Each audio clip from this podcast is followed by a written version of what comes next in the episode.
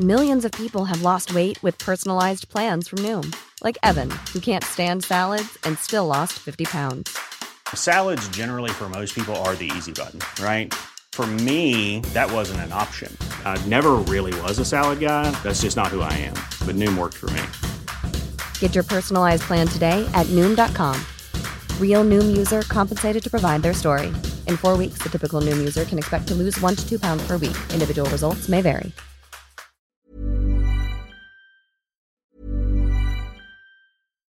Millions of people have lost weight with personalized plans from Noom, like Evan, who can't stand salads and still lost 50 pounds. Salads, generally, for most people, are the easy button, right? For me, that wasn't an option. I never really was a salad guy. That's just not who I am. But Noom worked for me. Get your personalized plan today at Noom.com. Real Noom user compensated to provide their story. In four weeks, the typical Noom user can expect to lose one to two pounds per week. Individual results may vary.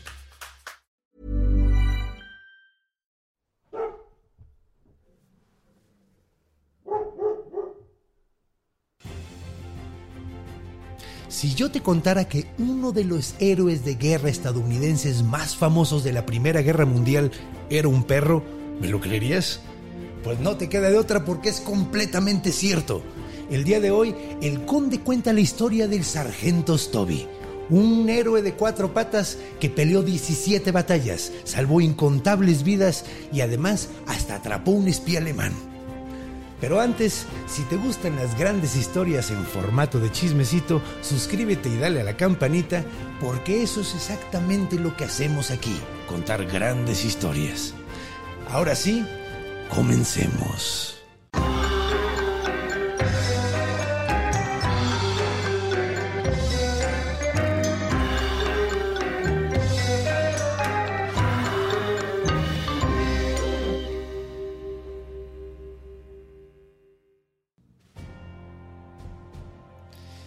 Nuestra historia comienza en 1917 en los campos de la Universidad de Yale en New Haven, Connecticut. Sí, esa universidad así súper. En esa universidad, pero nuestra historia no se va a enfocar en uno de los intelectuales que estudiaba ahí. No, no, no, no, no. Se enfoca en un regimiento que estaba haciendo entrenamientos y estaba haciendo ejercicios en esos campos. ¿Por qué? Pues como era 1917 pues la Primera Guerra Mundial estaba en su esplendor, estaba en la parte más fea probablemente. Ahora, no nos vamos a enfocar en ningún soldado, nos vamos a enfocar en un perrito que llegaba todo el tiempo a ver los ejercicios. Era un cachorrito bastante simpático, que de hecho no tenemos idea de qué raza era, era un chihuastor alemán básicamente, pero creemos que probablemente tenía ciertas eh, partes de la raza de Boston Terrier o probablemente Pitbull Terrier, ¿no? Porque pues era chato, tenía las orejitas, un perro muy simpático, bastante chiquito y con la cola así como, como de, de, de nugget de pollo, así cortita. Los soldados se encariñaron rápidamente del perro porque era muy simpático, jugaba con ellos, se, metía a los entrenamientos, era, era la pura onda el perrito. Pero uno de los soldados se encariñó más que todos. Él se llamaba Robert J. Conroy. Conroy era un privado que estaba haciendo sus entrenamientos y le puso el nombre de Stubby. Ahora, ¿qué significa Stubby? Stub significa pues como un talón, un muñoncito, ese taloncito que quedas cuando rompes un boleto, eso es un stub. Entonces le puso Stubby porque pues tenía la cola cortita como un McNugget y dijo, ay mira, tiene, tiene como un taloncito, como un muñoncito en la cola y de ahí viene el nombre Stubby. Y una vez que le pones nombre a algo, pues ya es tuyo. Entonces, pues se lo llevó al campamento. Obviamente, pues los oficiales al principio no estuvieron muy de acuerdo porque pues qué un perro en un entrenamiento de ese tipo. Pero pues se encariñaron con él rápidamente porque vieron el efecto en la moral que tenía todo el mundo de, buena, de buenas básicamente en el campamento. Así que Stubby se quedó y se volvió oficialmente la mascota del regimiento. El regimiento era la centésima segunda infantería de la vigésima sexta división yankee. Entonces le enseñaron muchísimos trucos, varias cosas así, buena onda, ladraba, contestaba, muchas cosas bastante interesantes. Pero después del entrenamiento, pues viene la guerra. Y desgraciadamente llamaron a su dueño, el privado Conroy, a que fuera a pelear al frente. Pero Conroy no pensaba dejar a su mejor amigo ahí, dejado en, en Connecticut, no, pensaba llevárselo a la guerra. Ahora, fue un problemón llevarse al perro, porque pues de entrada tuvo que esconderlo en una mochila y luego después eh, en el barco pues tuvo que mantenerlo escondido todo el tiempo, de hecho hasta lo tuvo en una caja de carbón un buen rato y cuando llegaron tuvo que hasta bajarlo metido en su abrigo para que no lo encontraran, pero llegó hasta el frente con el perro. Y una vez que los demás soldados vieron que el perro estaba ahí, pues se pusieron muy contentos, pero no fue el mismo caso de los oficiales, porque ¿qué hacía un perro en el frente de una de las guerras más cruentas que había visto la humanidad?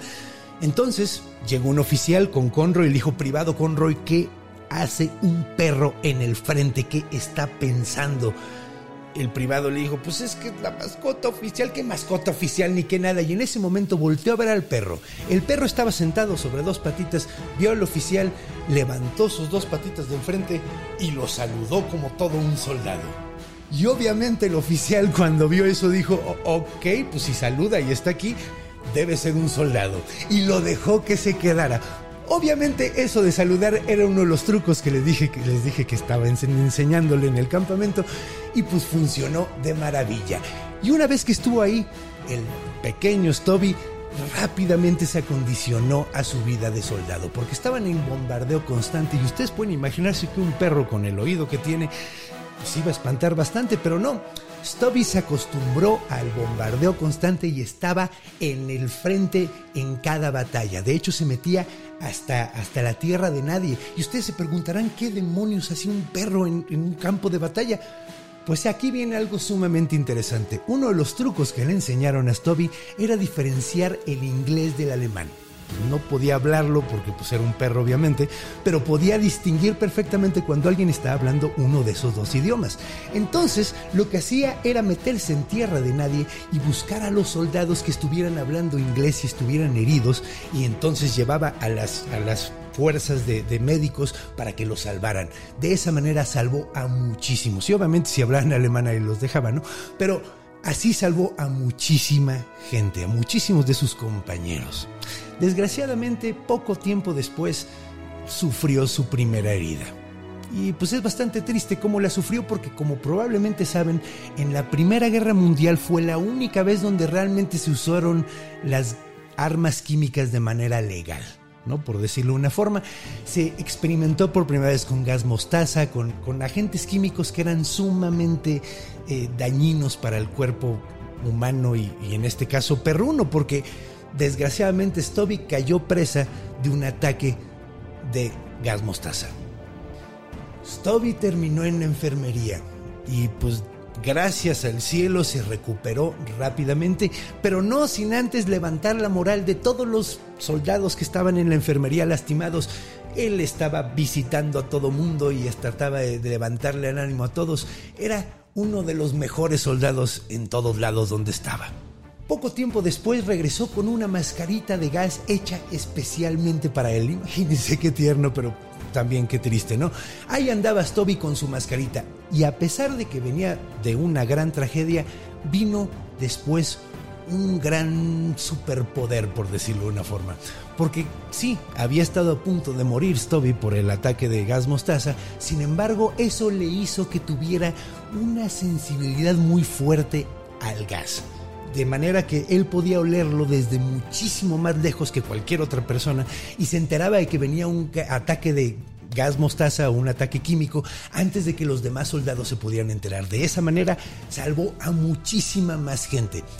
De hecho, hubo un incidente en particular donde todo el campamento estaba dormido. Era la madrugada y los atacaron con gas mostaza. Pero Stubby que estaba dormido, se despertó por el olor y se encargó de despertar a todos los soldados para que se pudieran poner máscaras y se pudieran salir de ahí, salvando muchísimas vidas. Pero ese no era el único superpoder que tenía. Como buen perro tenía un oído muy, muy, muy agudo y podía escuchar cuando iba a llegar un bombardeo de obuses desde mucho antes que los demás se pudieran enterar y les avisaba. Y mira, para que se den idea de qué era un ataque de obuses, bueno, En la Primera Guerra Mundial se utilizaban unos cañones gigantescos, de hecho uno de los más famosos era el Howitzer, que también era llamado Big Bertha, que era un cañón sumamente grande que tiraba pues básicamente unas balas de 420 milímetros de calibre. O sea, medio metro, 42 centímetros de calibre, casi casi medio metro. Eran unas balas gigantescas que lanzaban y podían lanzarlas desde casi un kilómetro, 900, o sea, en realidad 9300, casi casi un kilómetro de lejos. Ahora, imagínense lo devastadora que era una de esas balas. Y pues Stubby salvó a muchísimos porque escuchaba cuando los empezaban a disparar desde muy muy lejos y les avisaba a todos que tenían que irse a cubrir tener a Stubby era lo mejor que podías tener. Y una de las historias más famosas y por la que de hecho lo promovieron a sargento fue una vez que estaban en Argonne, en Francia, y pues estaban en un campamento y un soldado alemán estaba de espía dando vueltas alrededor del campamento buscando la manera de entrar. Ahora, Stubby se dio cuenta de que estaba pasando este tipo y se asomó, llegó corriendo y el alemán, pues yo creo que le dijo Guten Doggen o algo así en alemán, no sé cómo se diga buen perrito en alemán, pero le habló en alemán y él, como bien recuerdan, sabía perfectamente saber qué idioma era el de los amigos y cuál de los enemigos. Entonces se puso a ladrar como loco. El soldado trató de escapar, salió corriendo, pero estaba lodoso alrededor, se resbaló y se cayó. Y lo agarró del cinturón de la parte de atrás y lo mantuvo agarrado hasta que llegaron los soldados eh, estadounidenses y lo pudieron atrapar, ganándose así como les digo la promoción a sargento, lo cual es muy curioso porque su dueño, el, el señor Conroy, era simplemente un cabo. Entonces técnicamente su perro tenía un, o sea, tenía un cargo mucho más alto que él, que se me hace súper simpático. En 1918 volvió a tener una herida de guerra. Esto es muy triste, pero de hecho estaba tratando de corretear unos alemanes y los alemanes que estaban retrocediendo aventaron una granada hacia atrás y le dieron, no necesariamente con la explosión, pero con los cachitos de metal, con lo que se llama la metralla de la granada, se le enterraron en las patitas y en el pecho y pues regresó herido y pues lo tuvieron que llevar otra vez a la enfermería. Y una vez más, a pesar de su dolor y a pesar de estar muy herido, se mantuvo levantando la moral y el ánimo de sus compañeros soldados en toda la enfermería. Pero unos días después regresó al campo de batalla. Y, como bien saben, los aliados ganaron la guerra y pues se acabó y pudo regresar por fin a casa. Y sí, nuestro amigo regresó sano y salvo después de 18 meses y 17 batallas en el frente. Cuando volvieron, el sargento Stubby se volvió totalmente una celebridad. Todo mundo quería conocerlo, todo mundo quería tomarse fotos con él.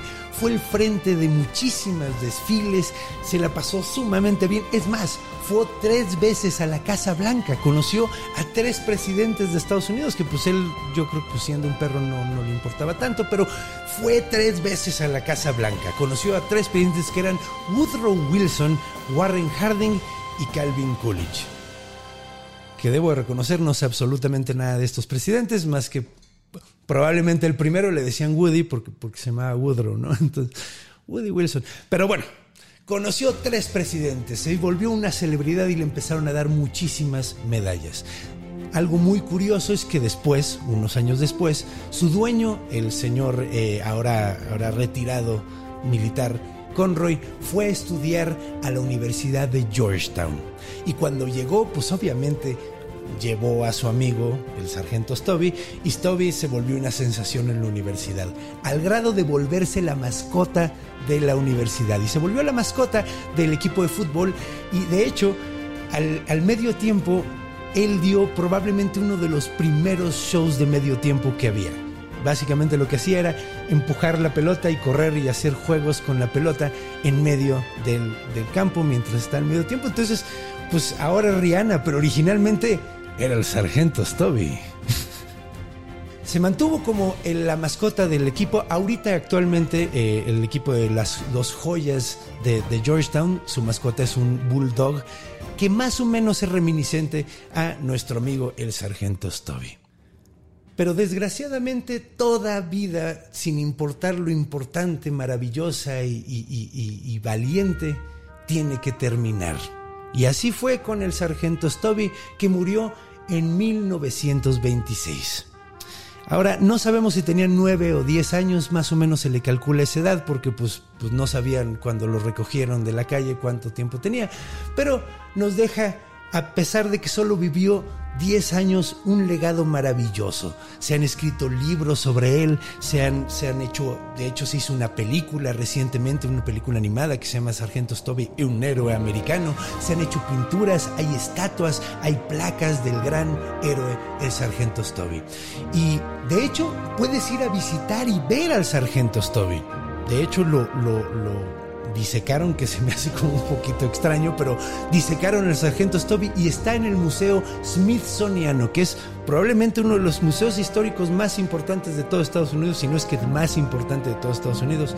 Y de hecho ahí está, por ejemplo, la primera bandera de las estrellas y las rayas que se hizo. E, es un museo sumamente importante y en medio de esas colecciones sumamente representativas del de la historia de Estados Unidos está nuestro amigo el sargento Stubby. Que sí se me hace un poquito raro, ¿no? Porque, o sea, no, no, no, no, harían eso con otro tipo de héroe de guerra, ¿no? Si no te imaginas al sargento Patton así disecado en medio de un... Pero bueno, somos humanos. Y este es el final de la historia del sargento Stubby, un verdadero héroe de guerra, que nunca le disparó a nadie, pero salvó muchísimas vidas. Y eso creo que se me hace más valioso. Y pues bueno, si les gustó esta historia y les gustan estas grandes historias en formato de chismecito, pues ya saben, suscríbanse, ya sea en cualquiera de las plataformas de audio o aquí en YouTube y, denle a la campanita para que les avise, dejen los comentarios de qué historia les gustaría escuchar, porque las vamos a leer y las vamos a considerar. Y pues bueno, recuerden que estamos aquí todos los jueves y que los queremos mucho. Hasta pronto.